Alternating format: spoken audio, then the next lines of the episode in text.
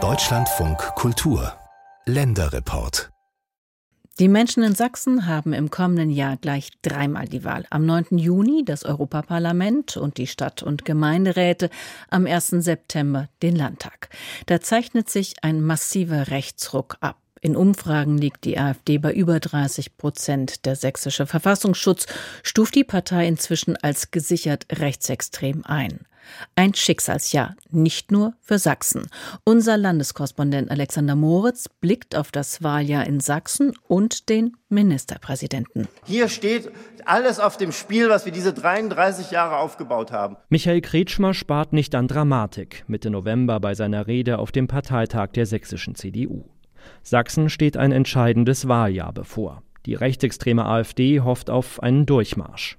Bundesparteichef Tino Kropalla spekuliert, dass SPD, Grüne oder vielleicht sogar die Linke durch die Konkurrenz eines Wagenknecht-Bündnis an der 5-Prozent-Hürde scheitern und die AfD so erstmals an die Regierung kommen könnte. Sie werden Ergebnisse erleben in Ostdeutschland, wo, sich die Frage für uns vielleicht gar nicht mehr stellt, ob wir einen Koalitionspartner brauchen. Das will die CDU in Sachsen verhindern. Wir müssen die Kraft sein und wir sind die Kraft, die mit einem Lächeln und mit einer Zuversicht nach draußen geht. Und die denjenigen, die alles nur schlecht und mies und madig machen, sagen, geh in dein Haus, mach die Tür zu, da kannst du deine schlechte Stimmung verpesten. Aber wir wollen dieses Land positiv gestalten. Wir wollen nach vorn. Seit sechs Jahren ist Kretschmer Ministerpräsident von Sachsen, beliebt und bekannt bekannt für seinen kommunikativen Politikstil. Doch auch der hat nicht verhindert, dass die AfD in Sachsen in Umfragen bei über 30 Prozent liegt, vor der CDU. Kretschmer reagiert mit aggressivem Vorwahlkampf gegen die Bundesregierung, insbesondere auch gegen die Grünen. Wie es dieser Bundesregierung gelungen ist, innerhalb von zwei Jahren dieses erfolgreiche, starke Land so in die Asche zu fahren, ist nicht zu beschreiben. Und es ist furchtbar. Rezession, Inflation, Abwanderung. Und dann gibt es eine Bundesregierung mit einem Kinderbuchautor als Wirtschaftsminister, der sagt, es ist alles in Ordnung, wir haben kein Problem. Das geht so nicht. Beim Thema Migration setzt Kretschmer auf eine harte Linie. Obergrenze für Asylbewerber, Grenzkontrollen, in Schulklassen nicht mehr als eine bestimmte Zahl nicht deutscher Kinder. Der Bundesregierung wirft Kretschmer Verzögerungstaktik vor. Wir müssen den Finger in die Wunde legen. Die Leute lassen sich nicht mehr verarschen, meine Damen und Herren. Die wollen jetzt eine Lösung haben. Die Zahlen müssen runter. Ansonsten wird das hier ein schlimmes Ende nehmen. Daneben sperrt sich die CDU gegen einen vorgezogenen Braunkohleausstieg, gegen die Krankenhausreform der Bundesregierung und will keine neuen Schulden aufnehmen. Kretschmer beschreibe vor allem Probleme, habe aber selbst kaum Lösungen, kritisiert dagegen Franziska Schubert, eine der Spitzenkandidatinnen der sächsischen Grünen. Ich glaube nicht daran, dass man Stimmen von rechts zurückgewinnen kann wenn man dieselbe Rhetorik an den Tag legt. Auf weitere Eskalation beim Thema Flüchtlinge spekuliert dagegen die sächsische AfD.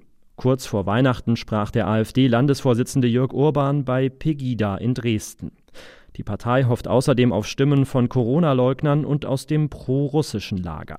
Die AfD präsentiert sich als Gegenmodell, vor allem zur CDU. Die CDU ist tatsächlich das größte Problem für Deutschland, weil sie gibt sich als konservativ, macht aber rot-grüne Politik.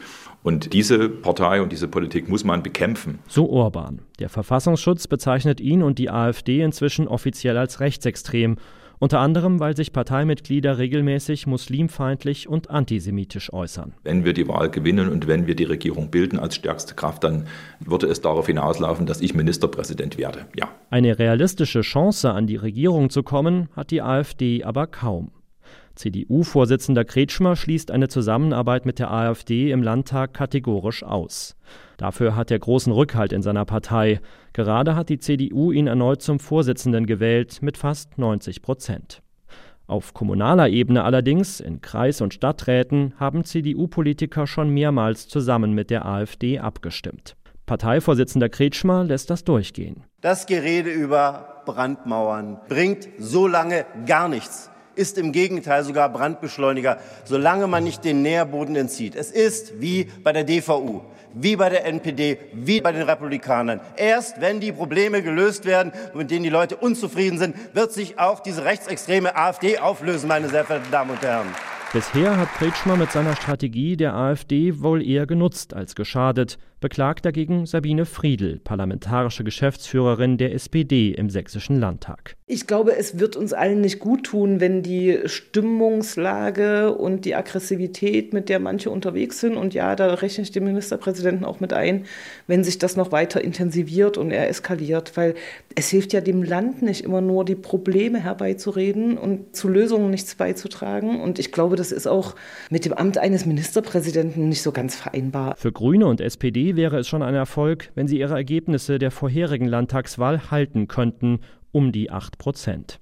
Gut möglich, dass das jetzige Bündnis aus CDU, Grünen und SPD auch nach der Wahl weiter zusammenarbeiten muss. Wegen der starken Alternative für Deutschland scheint das nahezu alternativlos. In Sachsen wird ein massiver Rechtsruck bei der Landtagswahl im September 2024 erwartet.